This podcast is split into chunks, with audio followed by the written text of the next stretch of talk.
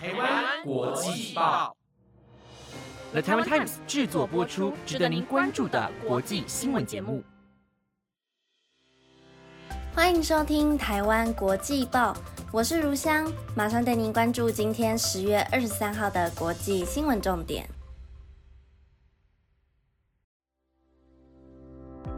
Hello，各位听众朋友们，晚安。最近气温是不是超级有感的？冬天的到来越来越明显了。现在连早上风吹来，我都会觉得好冷哦。大家可以陆续把厚棉被还有冬天的衣物拿出来喽。稍微提醒了一下最近的天气状况后，还想跟大家聊聊最近的振兴券加码，总共就加码了八样加码券。我特别想要抽到动资券。不过目前啊，抽了两周都还没有中呢，结果却有自己的家人连抽中了动资券，还有国旅券，我真的觉得他超级幸运的。不过没关系，我还有两次机会，不知道听众朋友们有没有抽中自己最想要的加码券呢？好啦，今天闲聊的比较久，赶快就进入今天的国际新闻吧。今天的国际新闻比较特别，有三则新闻都是与英国相关，其中会带大家关注英国女王的健康问题，还会带大家看到美国男星亚历鲍德温拍电影竟然酿成工作人员伤亡事件，到底是发生什么事呢？如果您对以上的新闻内容有兴趣，就赶快继续听下去吧。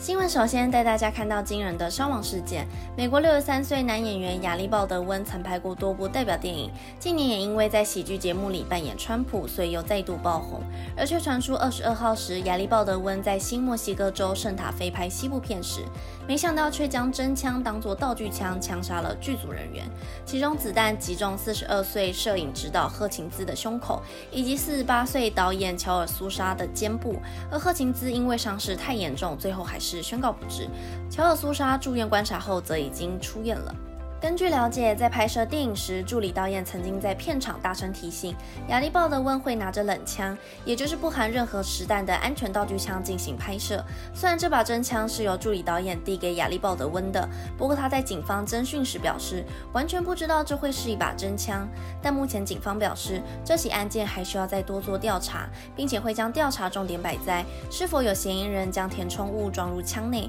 以及是什么时候被装入的。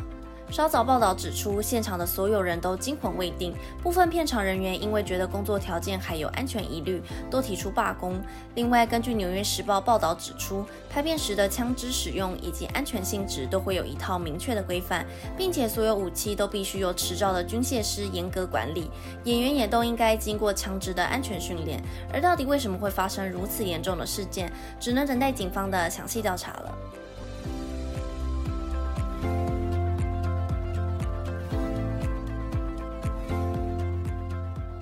九十三岁的英国女王伊丽莎白二世在二十号时前往医院进行一些初步检查，让外界对于女王的健康状况表示非常的担忧。早在前几周，英国女王首相以拿着拐杖的样貌露面，而因为女王一直以来都是给人身体健康的形象，所以也不免让外界纷纷讨论是不是身体出了问题。不过，根据报道指出，是因为女王在二零零三年时接受过膝盖手术，才必须依靠着拐杖出现。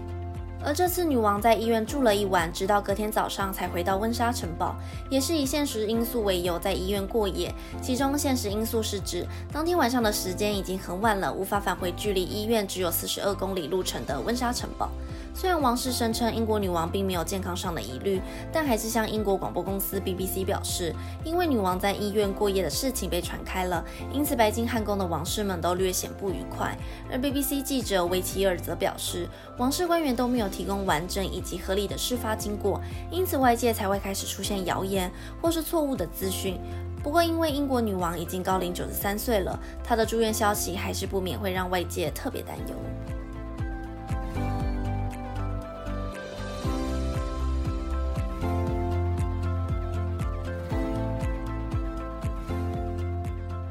在新冠疫苗的接种下，许多欧洲国家的确诊人数都有呈现好转的趋势。不过，英国的确诊病例还是不断的往上增加。而最近天气慢慢开始转凉，医疗服务部门也都在呼吁，要在进入冬天之前重新执行防疫限制措施。因为如果确诊的人数越来越多，新冠病毒突破疫苗防护力的机会就越大。这时候生病的人不断增加，就会增加医疗部门的压力。而英国在七月中旬时，政府就宣布大解封，不但限制放宽集会活动没有人数限制，政府还宣布民众不一定要佩戴口罩。只有建议在室内时要戴上口罩。不过，根据伦敦帝国学院的调查显示，瑞典和荷兰人比英国人还更不喜欢戴口罩。但是这两个国家的确诊人数却没有比英国来得多，因此不戴口罩确实有一定的风险在，但也没有办法完全的肯定英国确诊人数持续攀升与不戴口罩有一定的关联。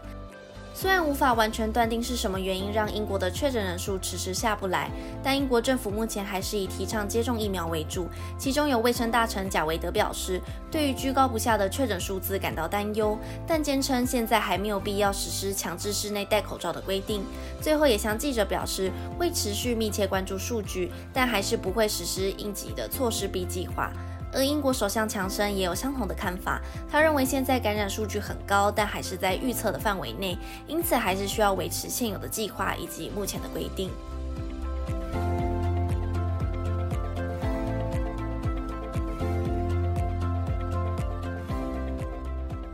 新闻一样是在英国所发生的事件。英国解封后，让不少人群往夜店挤，但在最近，警方接连接获报案，被害者都是到夜店狂欢时突然没有意识昏倒，或是身体不适，醒来后会发现自己身上出现不明针孔，针孔的附近还会有淤痕以及疼痛感，才发现自己偷偷被注射不明液体，还要担心是否会感染艾滋病或是肝炎。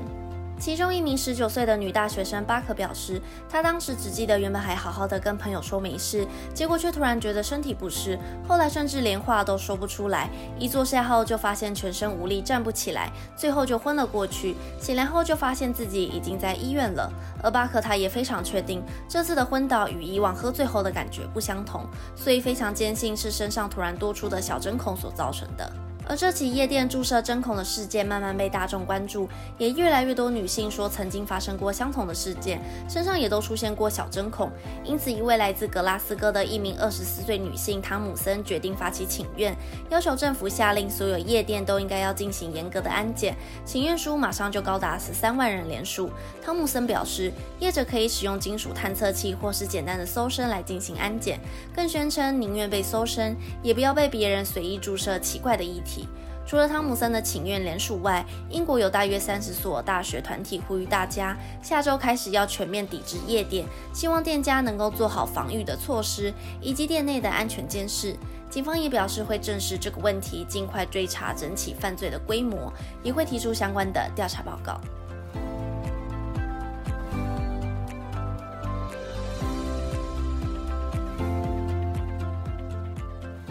新闻的最后，带大家看到财经的相关新闻。国际粮食近年来不断攀升，联合国粮农组织 FAO 指出，全球食品的价格在过去十五个月内就涨了百分之四十。其中以牛小排来看，疫情爆发时每公斤牛小排的售价大约落在新台币六百元，乐眼、沙朗等热门的部位价格更是直接翻倍。而会造成食品价格上涨的原因，美国联总会 FED 认为很有可能是供应链瓶颈恶化导致的。FED 主席鲍尔表示，供应链瓶颈一直无法改善，加上通膨变高后，通膨率飙高的时间又远超过预期，才会造成目前的通膨失控。而外界也认为鲍尔其实是在为他九月所坚信的通膨不是问题认错。但是目前大家所关注的是，以通膨的走势下，下一步应该怎么办，并且开始质疑 FED 的新做法。对通膨的预期是不是还能像以前一样准确？其中，台经院研究所所长吴梦道建议，投资人可以考虑参考美债平衡通膨率 （BEI） 的走势。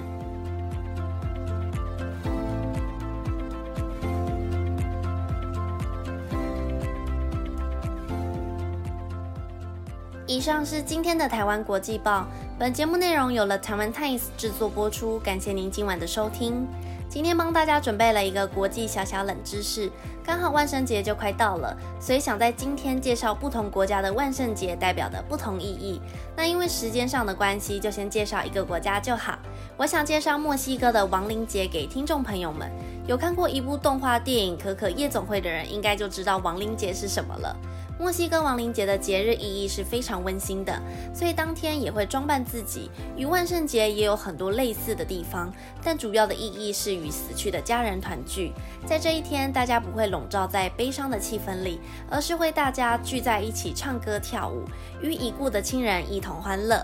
是不是非常温馨又非常的有印第安文化特色的节日呢？